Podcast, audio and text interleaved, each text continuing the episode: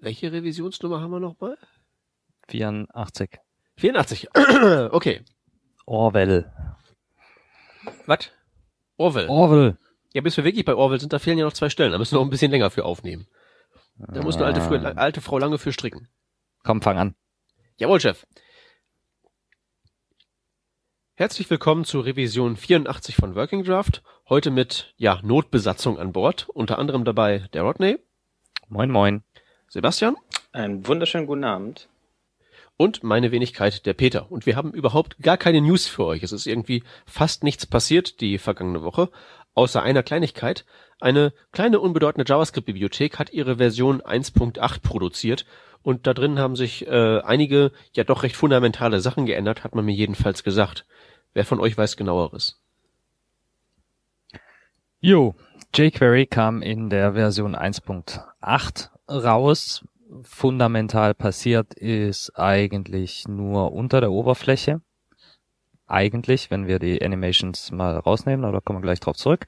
Man hat also die komplette Sizzle Engine neu geschrieben. Sizzle ist die Komponente, die äh, schon anno dazu mal den Query Selector All äh, gepolyfillt hat, respektive auf deren Basis dieser Query Selector All dann in den Browser gebaut wurde. Das Ding soll jetzt äh, nochmal einen, schönen Performance Boost bekommen haben. Die Animations Unterbibliothek wurde komplett neu geschrieben. Auch hier äh, haben wir einen Performance Boost zu verzeichnen. Das ganze Ding ist übersichtlicher geworden. Das war wohl früher ein, ein reiner Wust. Das ist jetzt wieder ein verständliches Stück JavaScript geworden. Man hat insgesamt über 160 Bugs gefixt und unterm Strich sogar die Dateigröße etwas schrumpfen können. Außerdem hat man den Code jetzt modularisiert. Das heißt, wir werden in folgenden Versionen die Möglichkeit haben zu sagen, ach nee, Animations brauche ich nicht, das mal eh mit CSS3, das werfe ich raus, um so seine jQuery Grundgröße zu reduzieren. Wenn ich das vorher richtig verstanden habe, dann hat der Sebastian damit auch schon ein bisschen rumexperimentiert und kann uns das eine oder andere dazu sagen.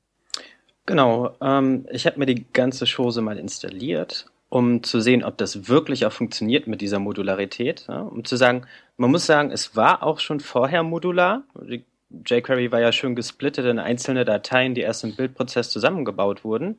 Aber mit dem Umstieg auf Grunt im Bildprozess bei jQuery und jQuery UI ähm, ist es jetzt wirklich so weit gekommen, dass man sich einfach sein eigenes jQuery zusammenbasteln kann, indem man über ein Grunt-Command, wenn man sich denn selber baut und vorher bei GitHub ausgecheckt hat, einfach sagen kann, ich mache ein Custom-Bild und lasse da mit ganz einfach Custom-Doppelpunkt minus Ajax oder minus Dimensions die folgenden Module raus. Also es geht nicht für alle Module, die drin sind. Ich kann jetzt nicht zum Beispiel einfach minus Sizzle machen und dann wird die Selector Engine aus jQuery rausgeschmissen, was ja auch ziemlich bescheuert wäre. Aber es geht für die ganzen Ajax-Klamotten, für CSS, was ich ganz toll finde, für Deprecated. Das heißt, alle, ähm, alle ähm, Funktionen, die als Deprecated schon deklariert sind in der aktuellen Version, in dem Fall der 1.8er, lassen sich mit einem Custom-Deprecated rauswerfen. Das sind nämlich dann die Funktionen, die zum Beispiel in der 1.9er Version, also in der darauffolgenden, einfach nicht mehr drin sein werden.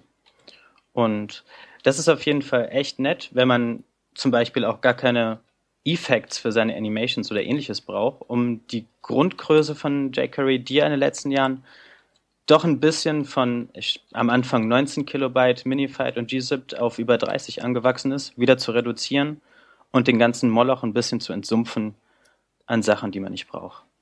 Das ist wirklich zu empfehlen, wenn man denn Hardcore auf Performance geht oder wenn man ganz viel Zeit hat und seine Webseite dann trotzdem noch ein Stückchen schneller machen will. Ähm, wie macht man das mit der Modularisierung? Also, wie wendet man das an? Bei MooTools kenne ich das so, da gibt's das auch und da gibt's halt eben so ein Webinterface, wo ich mir das so zusammenklicke. Das will ich haben, das will ich haben, das will ich haben, downloaden und dann kriege ich eine Datei ausgespuckt. Haben wir das hier auch? Webinterface noch nicht. Ich könnte mir vorstellen, dass es sogar irgendwann kommt, aber momentan brauchst du noch ähm, dein installiertes Node.js und Grunt in der Version 3.10 und noch diverses anderes, damit es läuft. Äh, das Ganze ist aber im GitHub Repository von jQuery, also GitHub slash jQuery slash jQuery, ganz gut beschrieben, denn da gibt es in der README die Sektion How to Build Your Own. Und dort sieht man genau, was man machen muss und wie man einzelne Module rauslassen kann. Da sind auch alle Abhängigkeiten aufgeführt, die man, die man installiert haben muss. Das heißt, das Ganze wird, funktioniert nur auf der Kommandozeile momentan und man braucht da schon ein bisschen, ein bisschen tiefer gehendes Wissen, um es anwenden zu können. Ja, oder es baut halt irgendwer dann ein Interface dafür. Wäre ein nettes Wochenendprojekt. Wer Zeit hat, darf sich gerne eingeladen fühlen. Okay, das waren jetzt so mit der ähm, ganzen Modularisierung und ähm, Geschwindigkeit und so, das waren die Sachen unter der Oberfläche, die sich geändert haben. Gibt's auch was Neues für die Außenwelt? Neu im Sinne von hinzugefügt eigentlich nicht. Neu im Sinne von rausgeworfen, ja. Also man konnte früher beispielsweise die äh, interne, äh, ich benutze jetzt das Wort Datenbank, äh, die interne äh, Liste der Events von, von DOM-Knoten auslesen über das, äh, über die Data-Funktion das hat man ja schon äh, mit Version 1.6 oder sowas in der Richtung äh, umgebaut in, in eine äh, eigene Datenhaltung. Dieses Interface ist jetzt also komplett rausgefallen. Die Deferred äh, isResolved und isRejected sind äh, rausgeworfen worden und durch die Funktion State ersetzt worden. Da Deferred von uns typischen äh, ja, jQuery-Spielern eigentlich nicht benutzt wird, ist das gar nicht mal so interessant. Äh, die Closest-Funktion hatte früher mal die Möglichkeit, ein Array äh, von Elementen zu empfangen und hat dann auch ein Array zurückgegeben. Eine, eine eher untypische äh, Funktionssignatur für jQuery. Da sie das jetzt intern auch nicht mehr brauchen, haben sie das auch rausgeworfen die frühere Funktion äh, Current CSS, also Cur CSS, ist rausgeworfen worden. Muss man auch sagen, die war, nie, war niemals offiziell dokumentiert. Also richtig. Genau. Wenn, wenn sich jetzt jemand wundert, dass irgendein Plugin nicht mehr funktioniert hat, sollte er auf jeden Fall mal auf diese, äh, auf die was ist rausgeschmissen worden Sachen äh, prüfen, ob die in dem Plugin benutzt werden. Zweifelsfall Jo, die äh, Etro äh, Funktionstabelle ist auch rausgeworfen worden. Das ist fast schon ein bisschen äh, schade, wenn ich mich nicht, wenn ich mich recht erinnere, hatte ich damals darüber äh, geblockt über diese äh, jQuery Hooks. Und das war eine der äh, Möglichkeiten, sich da äh, an, an die ältere Funktion ranzuhängen, um nochmal ein paar äh, Modifikationen vorzunehmen. Da gibt's nicht mehr, da muss ich gleich mal meinen Artikel noch korrigieren. Jo. Hattest, das hattest, war's. Hattest du gerade eben erwähnt, dass ähm, äh, die CSS-Sachen jetzt automatisch geprefixt werden? Das finde ich nämlich gar nicht mal so unspannend. Richtig. Nee, das habe ich übersprungen. Du hast recht, äh, die CSS-Funktion von jQuery ist erweitert worden um automatisches äh, Vendor-Prefixing.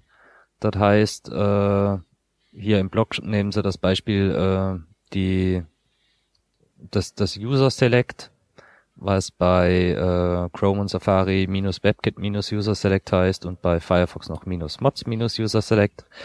Da geht die CSS-Funktion also her und äh, baut diese Prefixe selbst vorne ran. Was Sie hier im Blog allerdings vergessen haben zu erwähnen, ist, ob diese Präfixe auch selbstständig wieder rausgeworfen werden, wenn ich eine Funktion lesen will. Und ob das Prefixing auch für Werte äh, gemacht wird. Gerade bei in dem User Zusammenhang auch Select. interessieren, ob man das auch irgendwie abstellen kann, weil es gibt ja schon so ein paar, also Ja. die Möglichkeit, dass irgendwann mal sich was ändert. Genau, mit So wie den, die Verläufe letztens. genau, die Signaturen. Das ist jetzt die Frage. Hier besteht nichts darüber, ob es jetzt ein Interface gibt, was dann auch die Signatur anpasst, sollte die unterschiedlich sein. Hm. Also ich bin noch nicht in den 1.8 Code eingetaucht. Ich kann dazu noch nichts nicht mehr sagen, als hier in dem äh, Blog steht. Könnten wir aber mal für nächste Woche prüfen. Ja. Falls jemand aus der Hörerschaft was weiß, also für Kommentare, sind wir immer dankbar. Jo. Äh, jQuery war nicht das einzige aktive Projekt in der vergangenen Woche. In der Tat hat auch äh, Prototype eine neue Version rausgebracht. Prototype gibt's jetzt in der Version 1.7.1. Äh, mich würde mal schwer interessieren, wer von euch das einsetzt. Also wenn ihr uns mal einen Kommentar in, auf workingdraft.de hinterlassen könnt, wer Prototype einsetzt, das wäre total super. Ich glaube, das ist noch in Magento fest drin, oder? Ich weiß es nicht. Ich habe das Jahre nicht mehr gesehen. Und auch Dojo, das Dojo Toolkit gibt's jetzt in der Version 1.8. Jo. Auch da wären wir Schön. für Erfahrungsberichte ganz dankbar, ob es das noch gibt. So im, in der, im Einsatz in der freien Wildbahn. Weil es gibt ja äh, Quellen, die behaupten, dass ähm, ja jede zweite Webseite auf der Welt im Prinzip mittlerweile jQuery verwendet. Witzigerweise sogar die Bibliothek, äh, die Seiten, die die andere Bibliotheken nutzen, wie beispielsweise Prototype, nutzen wiederum zur Hälfte alle jQuery. Das heißt, 50% der Prototype-basierten Webseiten haben zusätzlich jQuery im Einsatz. Warum Ja, man sowas gut, macht, kann man mir mal noch erklären. Ja, das ist halt so life happens. Du denkst halt, du kommst damit klar mit dem, was du hast, und dann plötzlich ist irgendwie alles ganz anders. Ich, ich, ich, ich, ich finde das nicht schön, ich würde das auch nicht freiwillig machen, aber ich meine, ihr seid ja die, die noch die, die echte Kundenprojekte machen. Ihr kennt ja so Sachen wie Sachzwänge und so aus erster Hand. Da kann sowas mal vorkommen. Ja, also ich, Aber nicht, ja. ich muss sogar sagen, dass wir, dass wir schon Kundenprojekte haben, in denen es dann hieß, ersetzt mal bitte Prototype durch jQuery auf unserer kompletten Webseite. Das ist schon Ja. sehr interessant. Aber das, das wiederum macht ja schon fast irgendwie Sinn. Aber Prototype und jQuery parallel zu fahren, irgendwie nicht. Ja, vielleicht so als Übergangsphase. Ja, so hat, ähnlich hatten wir es damals dann auch geregelt bei dem, bei dem Umschreiben. Ne? Prototype sehr lange drin gelassen und ähm, jQuery genau conflicted und dann nach und nach Seite für Seite getestet am Ende und Prototype da quasi rausgenommen. Und geschaut, dass es keine, keine Fehler wirft. Ja. Und andernfalls ist es halt so, Chef sagt, ich will jetzt dieses Lightbox-Plugin und nur dieses und du hast dafür exakt 20 Minuten Zeit. Dann kommt halt eben beides in die Seite. Ist nicht schön, aber passiert. Manchmal heiligt auch der Zweck die Mittel. Ihr macht komische Sachen. Ich ich- mach ich- doch ich- sowas nicht. Ich will doch bloß sagen, das passiert halt, Mensch. Nein, das ist, das, das geht gar nicht. Kö- können, können wir jetzt bitte anfangen, über, über Git herzuziehen? Also, ich Äh, hab okay. genug Ja, ich, ich habe noch was hinzuzufügen. Ich habe mir nämlich in der Zeit, wo ihr euch diesen Randgruppen-Libraries da äh, gewidmet habt, mir mal den die CSS, das CSS-Modul von jQuery angeguckt in der aktuellen Version in Bezug auf Ah. unsere Prefix-Diskussion gerade eben. Und so wie es ausschaut, ähm, um die Frage zu beantworten, was gibt es zurück, ähm, wenn ich ein Property auslese, da kommt der nicht geprefixte Originalname zurück. Aber was es nicht macht, ist die Methodensignatur anzupassen. Das heißt, wenn jetzt, ähm, wenn jetzt Firefox und die WebKit-Browser unterschiedliche Signaturen für irgendein geprefixtes Teil haben, dann muss man das noch selber regeln. Hier werden wirklich nur die Prefixes hinzugefügt bzw. entfernt. Also hinzugefügt beim Reinschreiben automatisch und rausgeholt, wenn ich es wieder auslese. Äh, für Values auch? Für Values nicht, nur für ähm, äh, Properties. Okay, dann ist das ja mit den Gradients auch kein Problem. Ja. Wird übrigens direkt fast alles abgehandelt in Zeile 24 bis 42. Es gibt nämlich nur eine Methode, die heißt Vendor Prop Name, also eine interne Funktion. Und da passiert das alles und das ist ziemlich low level, wenn man sich das mal anschaut. Was also mit low level meinst du äh, trivial? Ja, da passiert nicht viel, würde ich mal sagen. Ja. Okay. Gut. Okay, das ist jQuery. Und das finden wir eigentlich alles in allem ganz toll. Äh, aber nicht alles ist toll. Ähm, zum Beispiel hat äh, jemand mit dem Namen Steve Bennett was gemacht, nämlich er hat zehn Dinge aufgelistet, die ihn an Git stören. Äh, unter anderem, dass im Prinzip Git komplex ist, dass die Dokumentation ranz ist und dass halt generell äh, ja die das Interface so ein bisschen äh, uneinheitlich daherkommt. Und äh, er vergleicht es mit Subversion und kommt zum Urteil, Subversion ist halt ähm, ja wesentlich benutzerfreundlicher. Und der hat dafür jetzt äh, wie viele Kommentare kassiert? Das ist ja, glaube ich, noch 180 Kommentare sind da bisher aufgeschlagen. Ähm, das scheint also ein Thema zu sein, das relativ heiß debattiert wird. Ähm, ja, was meint ihr? Also ich würde halt so seinem Urteil alles in allem zustimmen, halt, das ist alles andere als perfekt. Aber wenn man das mit sowas wie Subversion vergleicht, ist Git halt immer noch ein verteiltes Versionskontrollsystem. Und deshalb in meiner Wahrnehmung immer noch besser, auch wenn es halt so etwas mit Inkonsistenten geplagt ist. Ja, also er kritisiert ja an der Stelle mal hauptsächlich das äh, interne Informationsmodell und die eher schlechte Kommunikation desselbigen. Und äh, dann kritisiert er vollkommen zu Recht die äh, oder das Command-Line-Interface auf Git. Also das erste Beispiel, das er hier so anführt, wenn ich einen Branch anlegen will, dann habe ich mehr oder weniger zwei Möglichkeiten. Einmal einen Branch anlegen und einmal einen Branch anlegen und direkt in diesen neuen Branch zu springen. Ersteres schaffe ich mit git branch irgendeinen Name und zweiteres bekomme ich durch git checkout minus b irgendein Name. Das heißt, ich kann ein Branch erstellen mit zwei komplett unterschiedlichen Kommandos, git Unterkommandos, äh, und muss auch noch irgendwelche komischen Parameter wissen. Das ist irgendwie undurchsichtig und total dämlich. Und Git hat eine ganze Menge solcher, ähm, ja, Interface-Fehltritte. Auch ganz lustig sind solche Sachen. Hatte ich gerade letzte Woche ein Commit abgefeuert und festgestellt, ah Moment, ich habe viel zu viel committed, äh, ich muss das jetzt mal irgendwie rückgängig machen. Also was machst du? Du machst ein Git Reset minus minus Soft, weil ich die Änderungen behalten wollte, äh, Head und dann dieses äh, Hochzeichen da, dieses äh, dieser Axon irgendwas Graph oder wie das Teil heißt. Entschuldigung, aber sowas kann sich doch kein Schwein merken. Ich bin Informatiker und tue mich schwer, wenn ich mir sowas angucken muss. Das ich wollte gerade sagen, Spaß. das ist sehr intuitiv. Nein, nee, gar nicht. Ich, nee.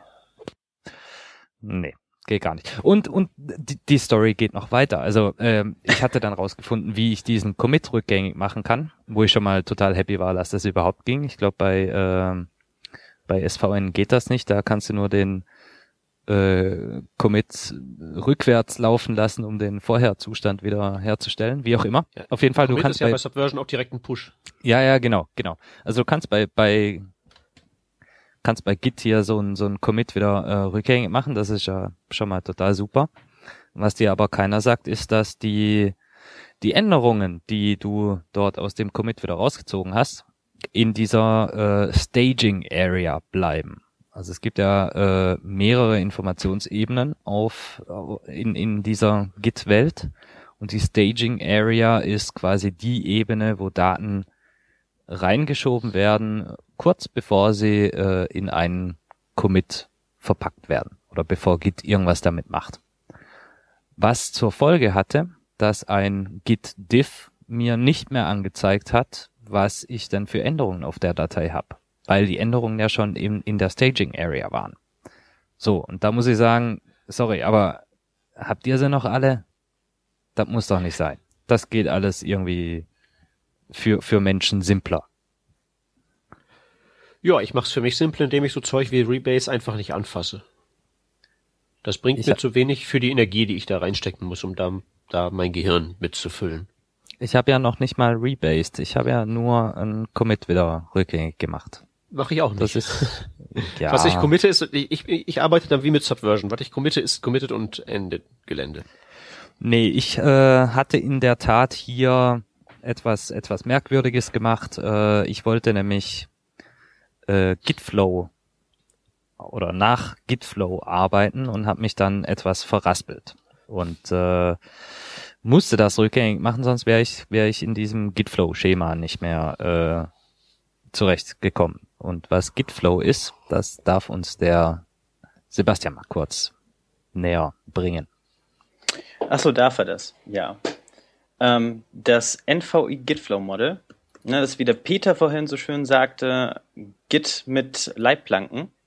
Ähm, das Ganze ist auch schön in einem GitHub Repository gepackt äh, beziehungsweise zu finden. Im Prinzip ist es, ähm, ist es eine kleine Library, die sich noch zusätzlich zu den bestehenden Git-Commands, die man hat, äh, dabei setzt und ähm, einfach ein paar neue Git-Commands introduced, plus dass dahinter halt ein komplettes Modell steht, von dem es auch eine tolle Infografik gibt, die ich aber gerade nicht finde, ähm, aber sicherlich später noch finden werde. Ich habe sie schon. Ich ähm, verlinke sie und schieb sie eben in den Chat. Sehr gut, danke.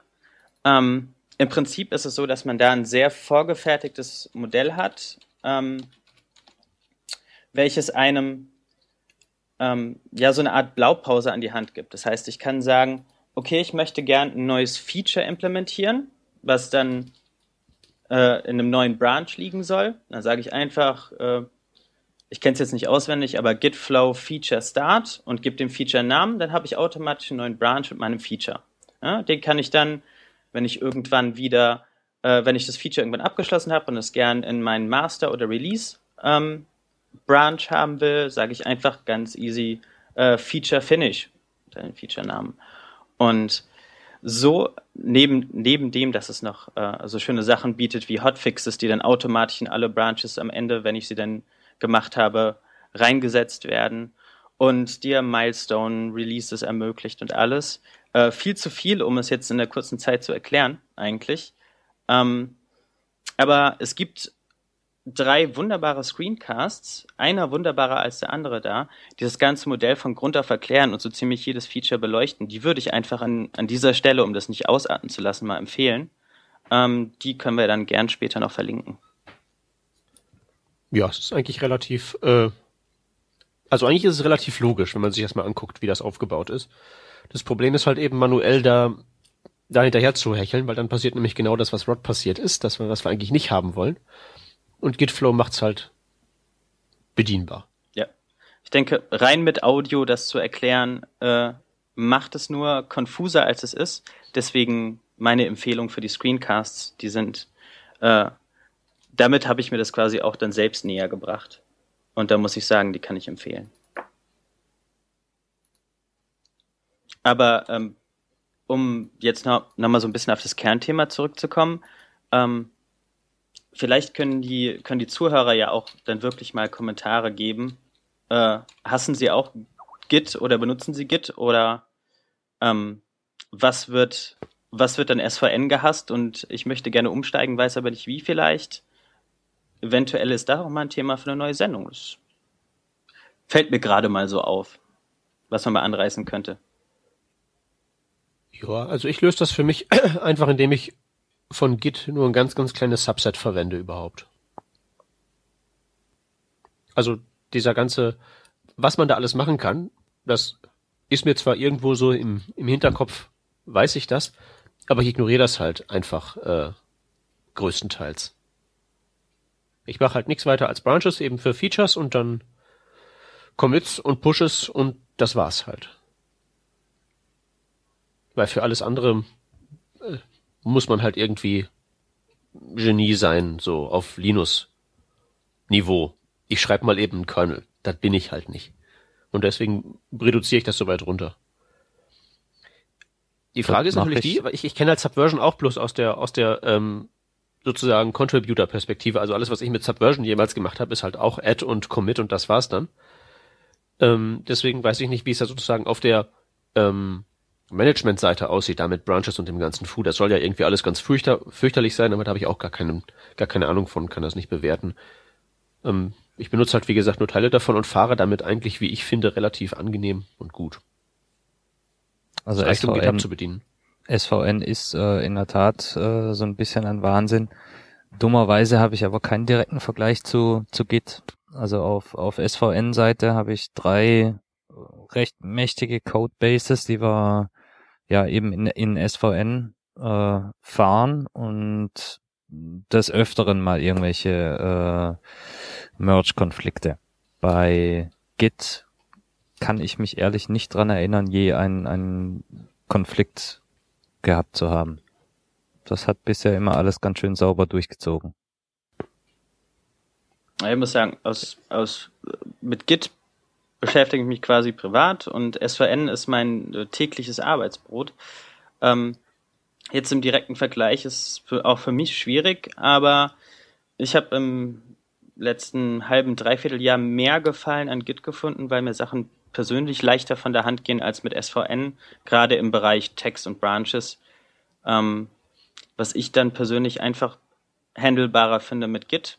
Wobei ich ein, mich nicht rühme, in beidem ein Profi zu sein, sondern auch mehr der Benutzer, der dann auch lieber nochmal ein Tutorial googelt, als, äh, als irgendwas mal gerade auszuprobieren. Ja. Fazit also, wir sollten alle mehr Gitflow benutzen. Na, ich finde es empfehlenswert. Das, was ich bisher gesehen habe, hat mir geholfen und ich habe auch noch nie manuell nachgebohrt. Dementsprechend bin ich noch nicht auf irgendwelche äh, fiesen, ich muss jetzt alles fast doch wieder rebasen Geschichten gestoßen. Hm. Ja, wie, ja, wie gesagt, ich habe es bisher manuell benutzt. benutzt. Also, das, das Modell, aber nicht das, nicht die Skripte. Hm? Werde das mal ändern. Ich weiß, ich weiß ja jetzt, wenn ich fragen kann, wenn ich was nicht weiß. okay, wollen wir es dabei belassen, bevor das jetzt in eine religiöse Debatte ausartet? Ja.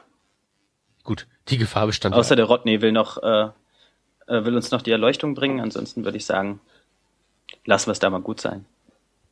Ich habe keine Erleuchtung für euch. Da Wenn du das nicht hast, kannst du uns ja zumindest mal das nächste Thema vorstellen. Jo, das nächste Thema. The Art of Staying Up to Date. Basilis Van Gemert, falls das richtig ausgesprochen wurde, schreibt auf Smashing Magazine darüber, wie er es schafft, auf dem aktuellen Stand zu bleiben. Um das mal kurz in Perspektive zu rücken, äh, Vasilis ist derjenige, der die letzte Zeit, also eigentlich Jahre, die äh, Smashing Dailies geschrieben hat. Das sind quasi tägliche äh, Linklisten, tägliche äh, Informationshäppchen über all das interessante Zeug. Peter, wie machst du das denn? Wie, wir machen hier jede Woche. Wie macht er das denn? Nee, da können wir, kommen wir nachher drauf zurück. Okay. Wir, wir machen hier jede Woche den Working Draft. Wir haben jede Woche irgendwelche neuen Themen zu präsentieren. Vor jeder Sendung machen wir unsere äh, unser Staging, wo wir im Prinzip äh, 75 Prozent der Links, die wir gesammelt haben, rauswerfen. Wie, wie machen wir das eigentlich? Wie, wie, wie kommst du an diese Menge an Informationen? Wie schaffst du das, das Zeug zu lesen, aber trotzdem noch Arbeit zu verrichten?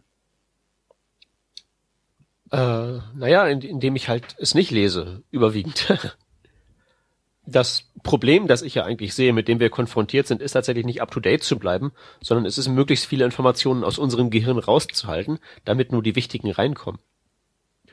Und deswegen ist mein persönliches Erfolgsrezept radikales Aussortieren. Das äh, wisst ihr ja aus den Sendungsvorbesprechungen. Ja, das ist also auch ein Konzept, das äh, Vasilis hier vorstellt. Filtering. Es geht also darum, äh, möglichst schnell zu erkennen, was man lesen möchte und was man nicht lesen muss. Er stellt dazu ein paar Konzepte vor, wie zum Beispiel, welchen Leuten er so folgt. Also wenn ein Thema von, von 15 Leuten retweetet wurde, dann ist es wohl ganz offensichtlich was, was ganz Wichtiges und er muss das auch lesen. Wenn so ein Thema aber nur einmal an ihm vorbeigeflogen ist, dann kann schon mal zwei, drei Monate dauern, bis er sich das tatsächlich durchliest. Macht, macht ihr das durch? auch so? Ja, wenn er er schreibt hier zumindest, wenn es dann noch mal irgendwann auftaucht und noch nicht komplett an Relevanz verloren hat, dann liest das noch mal. Ja, wenn es wieder auftaucht, aber das ist ja im Prinzip das gleiche so. Eine gewisse Tweetmenge muss halt vorhanden sein, bis es dann bis man ihm Relevanz unterstellt. Der zeitliche Rahmen ist ja wurscht.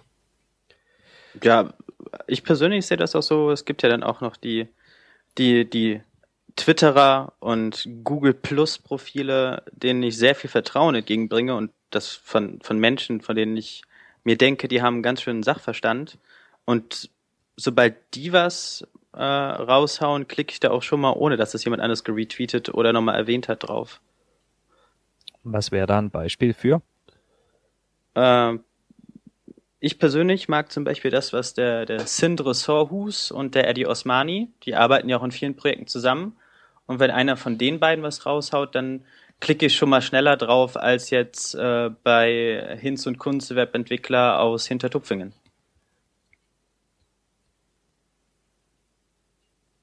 Okay. Wenn die also was Interessantes raushauen, damit meinst du also sowohl, sowohl, war sowohl irgendwie was, was die selbst ausgetüftelt haben, als auch Dinge, die die weiterleiten. Ja, beides, genau. Und das ist halt so ein bisschen da, manchmal, das ist so ein, so ein mit iPad im Bett liegen Mentalität, manchmal lese ich dann noch nicht mal den kompletten Tweet, sondern sehe, ah, bla bla bla hat gepostet, ist ein Link dabei, klicke ich drauf und guck mal an und dann fange ich an, mal schnell drüber zu scannen, weil ich einfach weiß, so das sind Leute, denen kann ich vertrauen, von denen kommt eigentlich größtenteils nur hochwertiger Content, wenn sie denn was raushauen. Sei es jetzt eigener oder Fremdcontent. Okay, also dein Erfolgsrezept Diesbezüglich wäre dann also nur den folgen, die konsistent viel gutes Zeug raushauen. Ja, ich folge auch vielen Schwachsinns-Twitterern, aber da klicke ich nicht auf jeden Link. Okay. Genau, also das spricht Vasilis hier, hier auch an. Äh, aus, aus meinem Twitter-Stream kann ich da jetzt mal zwei Beispiele nehmen. Äh, Smashing Mag und äh, Code Poet, Chris Heilmann von Mozilla. Äh, die ballern beide täglich unheimlich viele Tweets und Links durch. Man hat aber das kleine Problem, dass man wirklich überflutet wird. Also man, man muss bei, bei den Zweien rausfiltern, was jetzt eigentlich der interessante Kram ist und was irgendwelcher Katzen-Content ist, den, den man nicht braucht. Was hast du denn gegen Katzen-Content? Katzen-Content? Ich habe selber eine Katze. Ich brauche mir keine, keine Fotos von Katzen angucken. okay. Jo, das heißt, er schlägt an der Stelle vor, dann vielleicht nicht unbedingt äh, direkt so einem äh, Stream-Twitterer zu folgen, sondern den etwas äh, ruhigeren Freunden oder Followern eines solchen, die äh, dann quasi als Filter für dich agieren. Wenn irgendwas total super ist, dann werden die das schon retweeten. Ja, genau. Genau das ist nämlich das, was ich auch vorschlagen wollte. Ich, ich folge eigentlich mehr so den Leuten, die jetzt nicht viel gutes Zeug verbreiten, sondern die, die möglichst wenig gutes Zeug verbreiten. Die Theorie dahinter ist einfach nur die, dass wenn irgendwas wichtig ist, dann wird das schon über diverse Kanäle zu mir hochblubbern. Und wenn es das nicht tut, war es nicht wichtig. Das ist vollkommen du, richtig. Und wenn man also dann eben Leute hat, die tendenziell eher wenig, wenig raushauen äh, dann ist das halt ein Feature und kein irgendwie, die machen zu wenig Mimimi. Nee, genau, das ist das Richtige. Genau. Die Knotenpunkte, denen man folgt, eben, die als Filter einzusetzen. Ja, dann muss es aber natürlich auch diejenigen unter uns geben, die in den sauren Apfel beißen und äh, diesen Filter tatsächlich spielen. Die Qualitätswächter des Internets. So ungefähr. Unserer individuellen Filterblase, würde ich mal sagen. Machen wir mal kleine Brötchen erstmal. Wir sprechen jetzt aber die ganze Zeit über Twitter, also als ob Twitter das einzige Medium wäre, über das wir Informationen reinkriegen. Ist das, ist das tatsächlich so oder ja, habt ihr auch noch was anderes? Ich, ich wollte gerade eben mal fragen, benutzt, also ich persönlich muss sagen, ich benutze es nicht mehr, wenn ab und an, RSS-Feeds, RSS-Feed-Reader. Seid ihr beiden da noch mit bestückt und nutzt das auch regelmäßig oder? Ich kann mal also kurz eben in mein, in mein Twitter reingucken. Äh, ein Beitrag, erster Beitrag Jux, zweiter Beitrag Jux, dritter Beitrag Jux. Das ist Ad Verfassungs, Ad Bundesamt VS Verfassungsschutz Satire Account, kann ich sehr empfehlen. Dann Jux, dann CDU-Bashing, dann kommt Webzeug, Jux, Jux, Jux, Zeit Online Update, äh, Schwachsinn, was von der CSS Working Group und dann erstmal wieder fünfmal Jux. Also, ähm, das ist halt bei mir bei Twitter halt mehr so eine, mehr, mehr so eine, mehr so eine Bespaßung, mit halt eben so dazwischen gestreut den äh, wichtigen Sachen. Das ist eine wichtige Informationsquelle, weil ich halt eben diesen wenigen wichtigen Filterpunkten folge. Ähm, aber beileibe halt nicht die einzige. Was mich halt noch interessieren würde bei Twitter, äh, wie benutzt ihr das? Also wenn da jetzt irgendwas Interessantes, Interessantes an euch vorbeiscrollt, was macht ihr damit? Also, ja. Äh, ganz kurz zurück auf äh, Sebastians Frage. Ja, RSS ist beileibe nicht tot. Ja, ich nutze RSS. Ich habe Unmengen an Feeds und äh, habe zwischenzeitlich eher das Problem, dass ich äh, dank dieser Feeds die Inhalte schon gelesen habe, bevor die Tweets an mir äh, vorbeifliegen. Äh, RSS hat außerdem auch andere ganz lustige Geschichten. So kriegst du zum Beispiel äh, ein, ein Feed von, von den Updates auf einem äh, Google Code Projekt oder so Zeugs. Also Feeds sind auf jeden Fall nicht tot. So, zurück zu. Peter. Äh, da kommt ein toller Tweet rein, also ein toller Link. Was macht man? Ja, man macht den auf, äh, scannt ihn, man wirft den Link je nach äh, ja, Interesse auf in, in sein Delicious und retweetet den Link. Oder retweetet den, den Tweet. Wenn es jetzt total super war, dann äh, schreibt man noch selber ein, zwei Zeilen dazu und setzt den Link nochmal ab. Das ist das normale Vorgehen. Machst du das etwa anders? Ähm, ja, und zwar kommt das darauf an, in welchem Kontext ich das äh, sehe, also was ich gerade mache, wenn ich da ähm, drin bin. Twitter habe ich ja sowieso nur offen, wenn ich da entweder sowieso da gerade durchforke und ein bisschen scrolle, was da so die letzte Stunde passiert ist. Dann klicke ich halt eben zwei, drei Dinge an, äh, die wichtig sind. Dann geht der Tab auf, dann gucke ich halt kurz, sind die wirklich wichtig und wenn ja, verarbeite ich die in irgendeiner Art und Weise. Äh, oder ich mache halt gleich zu. Und was ich mache, wenn ich unterwegs bin, also kommt ja schon mal vor, dass ich dann irgendwie im Zug sitze und mich drei Stunden langweile, dann scrolle ich da auch mal durch und dann mache ich immer die äh, Favorite-Funktion, damit ich mir die merken, merken kann. Und wenn ich dann wieder zu Hause bin, sortiere ich meine gesammelten Favorites durch, mache die auch wieder weg. Altes Schema, äh, Tab aufmachen und dann erstmal wieder aussortieren oder irgendwie weiterverarbeiten. Du benutzt, du benutzt das, das Favorites als, als äh, Funktion. Genau. Sowas, sowas wie Read It Later heutzutage heißt ist an die noch nicht vorbeigekommen. Ja, Read It Later ist so ein Problem, ähm, weil das ist ja sehr allgemein. Da speichert man ja alles rein, was man irgendwie später lesen möchte. Und das, ähm, da würde ich mal behaupten, dass das ein Problem löst, das äh, man gar nicht hat. Weil ich halt wirklich Sachen nur wirklich dann zwischenspeichern möchte, wenn ich halt eben jetzt gerade akut nicht in der Lage bin, die Dinger sofort einzusortieren, rein oder raus. Und deswegen mache ich das halt nur in Twitter, weil nur da das ist halt eigentlich meine einzige Plattform, auf der ich wirklich mobil es so mitkriege, ähm, dass da irgendwas wichtig sein könnte. Wenn ich irgendwas reingereicht komme, während ich mobil unterwegs bin, was ähm, nicht über Twitter geht, was ich also nicht einfach mit einem Klick bookmarken kann, dann ähm, dann mache ich so die Oma bookmarkt Sachen Methode und schreibe mir selbst eine E-Mail. Hm. Also aber das da passiert ganz, ganz selten, irgendwie einmal pro Monat oder so. Da, da ich Tweets, äh, also die, die, die, die äh, Favorites in, in bei, bei Twitter als äh, das finde ich toll Markierung nutze, mache ich eigentlich genau dasselbe Schema wie du, halt über Pocket. Das funktioniert erstaunlich nett. Ist hier auch direkt in meinen Firefox noch mit integriert und habe ich alles mit zwei Klicks erreichbar. Okay, dann hast du ein weiteres, ein, ein weiteres Datensilo aufgemacht, wo dann Zeug drin liegt. Ja, also Pocket ist bei mir quasi so ein, ein äh, temporärer Zwischenspeicher, bis ich das irgendwann auf dem, auf dem Desktop mal wieder durchgelesen habe. Und wandert dann eigentlich ins Endlager namens Delicious. Okay, und das Ach so, also okay, ein Zwischenlager, wo es dann ins Endlager geht. Warum geht's nicht direkt ins Endlager? Weil ich nur das ins Endlager werfe, was ich gelesen und für gut befunden habe und äh, das, was ich auf Read It Later respektive Pocket habe, habe ich noch nicht gelesen. Wobei, das sind ja schon drei Tools, um Sachen hinterher irgendwo hinzulegen. Ja, Der Moment Begriff mal. Endlager deutet es ja an. Das, Ich das, unterstelle dir. das, das ist noch nicht alles. Ach so, okay, mach weiter. Bei uns kommt ja noch Trello dazu, weil das unsere äh, Working Draft Sammelstelle ist.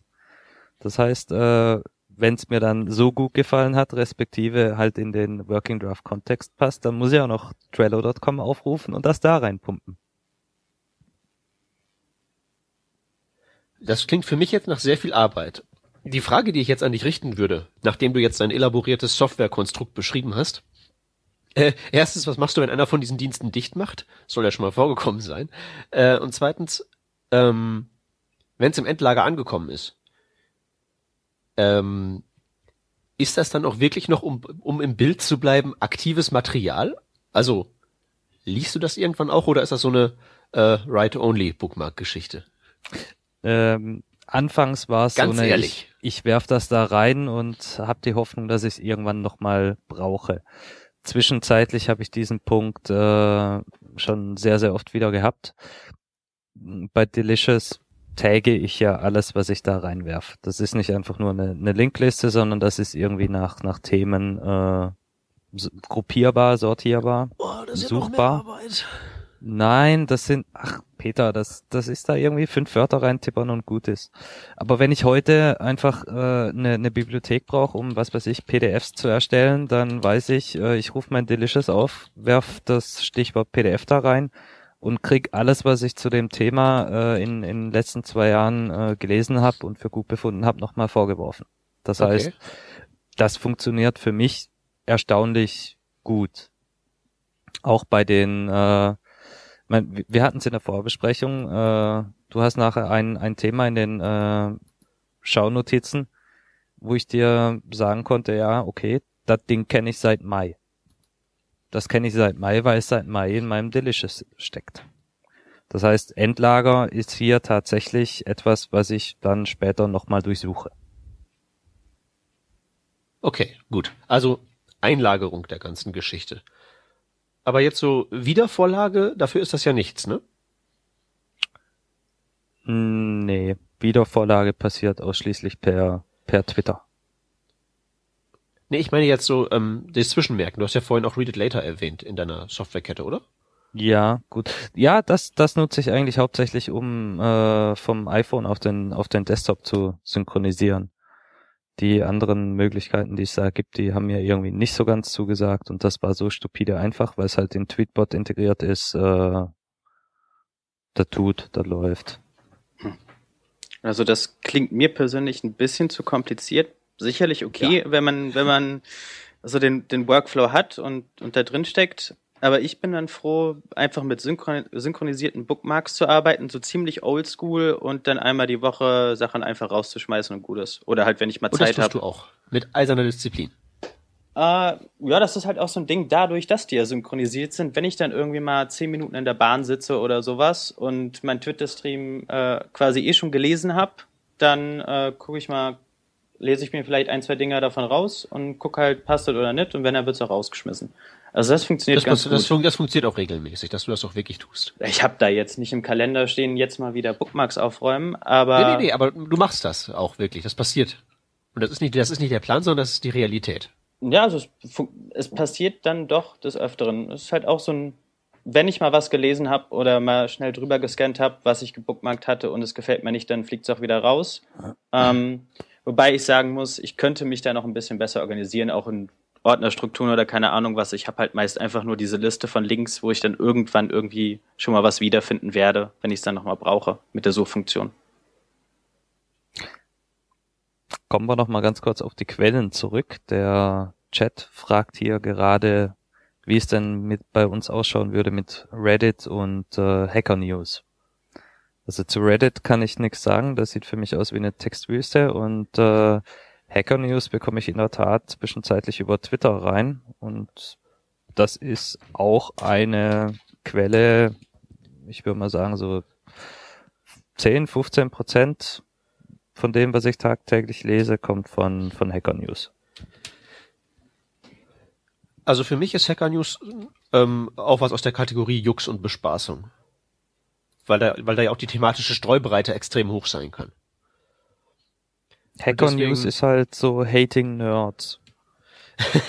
ja, also ich, ich finde das halt nicht schlecht, aber das würde ich halt nicht lesen, um da irgendwie Informationen rauszuziehen. Äh, weil, also das, ich, ich habe da halt sogar eine, eine extra eine Android-App für installiert, weil das halt eben echt eine prima Sache ist, die man so nebenbei lesen kann, wenn man den Kopf zu voll hat, um sich um richtige Probleme zu kümmern. das ist ganz angenehm, finde ich. äh, aber für richtige News ist es halt meist so, weil halt jeder andere Honk das liest, ist es so, dass wenn da irgendwas geschrieben wird, was wichtig ist, dann blubbert das über irgendwelche anderen Kanäle zu mir hoch. Und deswegen ignoriere ich das halt, außer wenn ich halt gerade gelangweilt bin und Bespaßung suche. Nerdige Bespaßung. Ja, da steht ja auch des Öfteren mal irgendwas über das GitHub-Repository der NASA drin und welches Betriebssystem gerade auf dem Mars Rover läuft und so. Das ist jetzt irgendwie schon interessant, aber ja, es landet da halt auch. Und mir ist das zu unübersichtlich, dann die Sachen da rauszufiltern, wo ich wirklich News bekommen würde. Ich bin da auch mehr der, äh, ich guck mal drauf, um Spaß zu haben, Nutzer. Ja, und bei Reddit habe ich das, äh, das Heavy Metal Subforum abonniert und sonst nehme ich das nicht wahr. Ich finde, wir sollten alle wieder Craigslist benutzen. es ist aber schon dann sehr retro.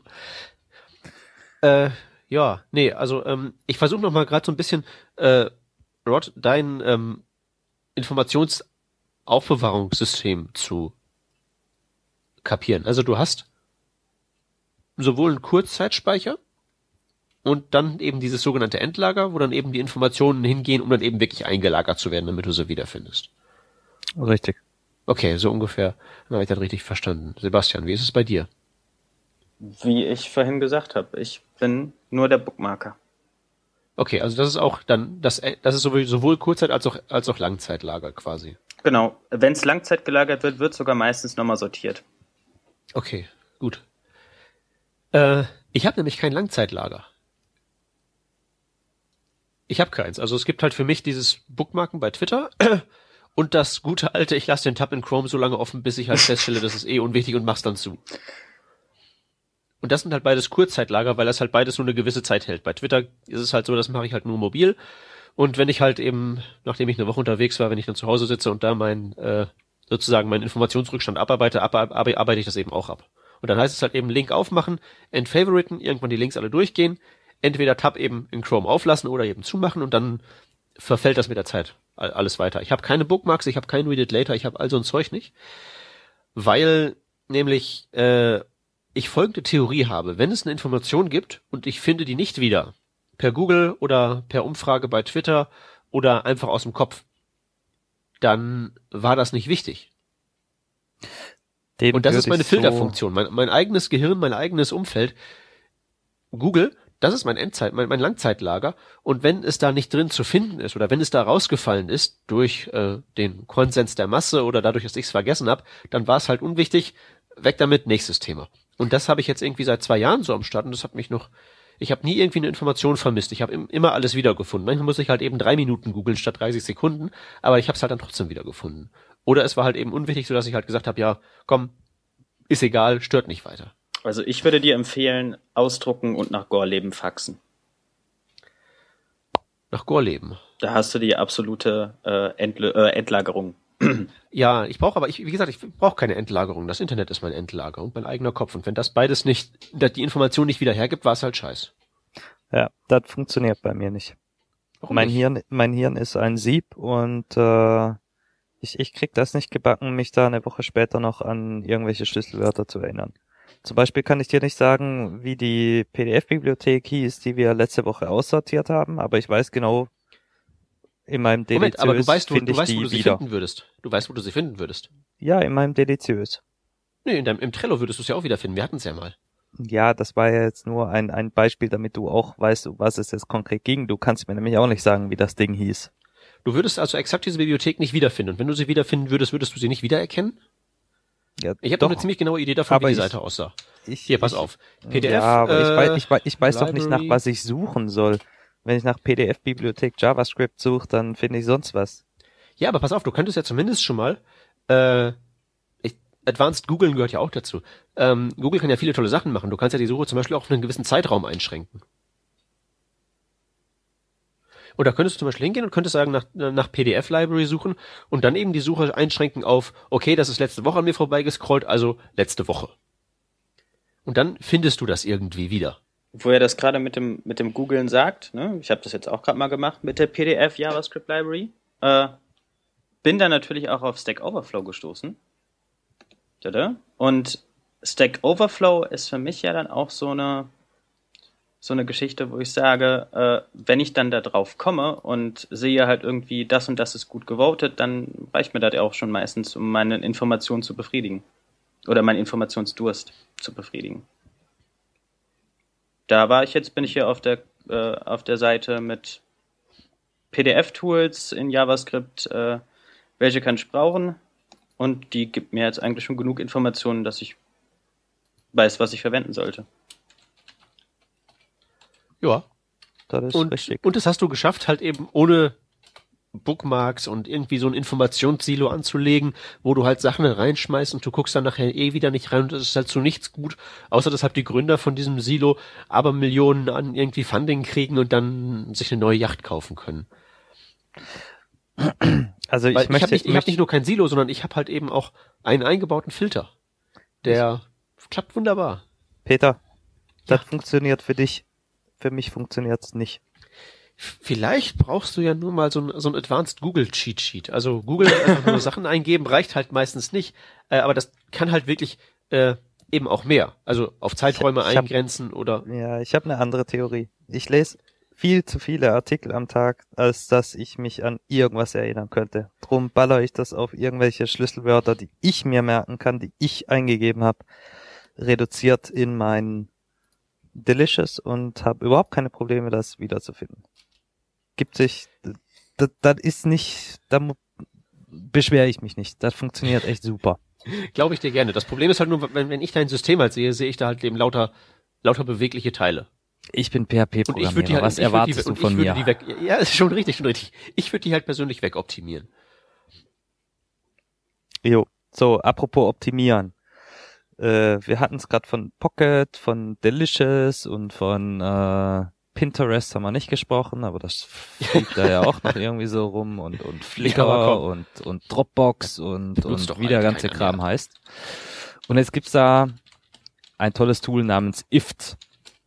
I-F-T-T-T. Damit kann man diese ganzen Services super schön und einfach miteinander synchronisieren. So beispielsweise, wenn ich ein, einen neuen Link ins Delicious werf, dann setz mir doch gleich einen Tweet ab. Automatisches Zuspammen, meinst du? Richtig. Und man kann auch noch Filterregeln definieren. Ich kann zum Beispiel auch nur sagen, wenn jetzt, wenn ich das schon selber vorher irgendwie wenn, mit dem Hashtag JS versehen habe, nur dann twittere es bitte und so. Genau. Das ist ein ziemlich nützliches Tool. Das ist äh, äh, wurde mir wurde mir auch ans Herz gelegt und ich habe mich bisher nur angemeldet und mal drüber geschaut, aber noch nichts produktiv damit gemacht. Ihr braucht echt, echt ein extra Tool, um Links zu twittern. Habe ich das jetzt richtig verstanden? Nein, wir sagen doch bloß, dass die Möglichkeit besteht. Mensch, Peter. Ja, aber hör mal, wir hatten doch gerade Git, Git, da haben wir auch viele Möglichkeiten. Da können wir uns ähm, grün und blau rebasen. Das heißt nicht, dass man das auch machen muss. Weniger ist mehr. Ich habe keine Ahnung, vielleicht ist ja auch einfach mein Kopf irgendwie so der totale Superspeicher, wo das funktioniert mit dem kein Bookmark-System. Aber ich kann halt wirklich äh, jedem nur empfehlen, macht das einfach mal. Habt ein bisschen Vertrauen in die Schwarmintelligenz des Netzes und in euren eigenen Schädel und in eben vor allen Dingen Papa Google. Und ja, was halt nicht wiederzufinden ist, ist halt unwichtig. Hey, wisst ihr, wie ein Mathematiker einen Löwen fängt? Er fährt nach Afrika, stellt einen Käfig auf, geht rein, schließt sich ein und definiert, hier ist draußen. Und genauso kann man das mit den Bookmarks auch machen. Was ich nicht wiederfinde, ist unwichtig. Per Definition. Ich komme Okay. damit super zurecht. Äh, bevor wir jetzt noch mehr Mathematikerwitze äh, ertragen müssen, wollen wir mal zu den Links übergehen. Mhm. Jo, das können wir machen. Denn passend zu unserem letzten Thema ist auch übrigens gerade einer dieser Links in meinem Twitter-Stream aufgetaucht und nicht von euch. Sondern vom Smashing Magazine. Ja, äh, wenn dieser Link wichtig genug sein sollte, wird er ja wahrscheinlich irgendwann zu mir durchgetunnelt werden, sodass ich es auch mitkriege, ohne dem Smash Magazin, Magazin zu folgen. Ach, siehe da, da ist er ja schon. Ähm, ich erzähle mal ein bisschen, ne? Also, erstes Angebot in den Links ist äh, Fontello und das ist im Prinzip ein, ja, der Name sagt's halt, äh, Iconic Fonts Composer. Man wählt sich einfach Glyphen aus verschiedenen Fonts aus, backt die zusammen und wupp fällt da hinten eben eine Icon-Font raus. Ähm, dann gibt's äh, einen Artikel über Remote Debugging ähm, für Firefox ähm, für Android. Äh, ja, das geht. Remote Debugging ist ja irgendwie so das äh, große Ding und mit Adobe Shadow kann man ja ganz prima die Standardbrowser abdecken. Aber wenn man auch den Firefox auf Android debuggen möchte, muss man sich dann ein bisschen, ja, muss man schon ein bisschen Arbeit reinstecken, aber es geht halt und hier ist beschrieben, wie es geht. Äh, Stichwort Dinge, die einfach nur gehen, weil sie gehen sollen. Äh, es gibt etwas, das nennt sich Bro-Server und das ist äh, ein Server im Browser, also eine Teilimplementierung des, äh, der Serverfunktionalität von Node.js in JavaScript, die dann eben im Browser läuft und dann kann der Browser HTTP-Anfragen beantworten und das geht so. Es gibt eine Serverkomponente und die spielt im Prinzip Proxy, leitet dann, äh, macht den Browser adressierbar, leitet also Anfragen, die dann an den Browser gehen sollen, über diesen Server zum Browser, der Browser antwortet und so wird dann quasi der Browser zum Server und der Server zum Proxy. Ähm, ob das zu irgendwas gut ist, wird die Zeit zeigen. Auf jeden Fall, da ist es. Und zu guter Letzt hat unser guter JavaScript-Doktor mal wieder was geschrieben. Und zwar hat er uns erkl- erklärt, wie das Extend von Underscore funktioniert ähm, und geht da sehr gründlich in die Tiefe, wie das halt eben aussieht, wie man so ähm, ja im Kampf gegen die Prototypenkette damit umgeht, dass man eben Objekte zusammenmanscht. Ähm, erklärt, wie gesagt, exemplarisch am Beispiel der Extend-Funktion von Underscore JS. Und das wären meine Links soweit. Jo, dann mach ich mal weiter. Da hätten wir im Angebot Just Gauge, ein kleines JavaScript-Tool, mit dem man äh, richtig schöne kleine, äh, wie nennt man denn das, Graphen äh, projizieren kann. Also wer schon mal so ein Dashboard gebaut hat in, in Richtung CPU-Auslastung oder wie viel äh, Festplatte noch frei ist, diese, diese Graphen, die lassen sich da super schön mit äh, malen. Dann haben wir ein Public Service Announcement. Das Smashing Magazine sucht zwei Interns, äh, zwei äh, äh, äh, nicht Azubis, sondern Praktikanten Praktikanten. in Freiburg. Wird auch leicht bezahlt. Sollten wir Studenten aus dem Raum Freiburg unter unseren Hörern haben, das könnte was für euch sein. Nur mal so nebenbei. Und ja, äh, letzte Woche, am Wochenende ist eine neue Version von URI.js veröffentlicht worden. Dieser komische Entwickler hat letzte Woche eine neue RFC entdeckt, die RFC 6570. Das sind URI-Templates. Also im Prinzip äh, kleine Schnipsel, mit denen man URLs zusammenbauen kann. Das hat der mal irgendwie implementiert und in URL, URI.js in der Version 1.7 zur Verfügung gestellt. Ja, und ähm, im Weiteren noch eine nette Präsentation, die an sich ziemlich langweilig ausschaut, aber viel guten Inhalt bietet zur Internationalisierung von JavaScript-Anwendungen. Ähm, besonders im Bereich Single-Page-Applications und da ist alles dabei von ich übersetze mal was bis hin zu ich brauche andere Währungsformate und muss man das automatisch und on the fly umbauen lassen. Jeder, der in Zukunft mal darauf trifft, sollte sich den Link bookmarken oder auch sonst wie in einem seiner Tools verorten. Ähm, des Weiteren gab es ein Versionsupdate von SAS, beziehungsweise auch SCSS natürlich. Da ist was ganz Tolles Neues drin, worauf jeder schon immer gewartet hat, der sich ein bisschen intensiver mit SAS beschäftigt hat.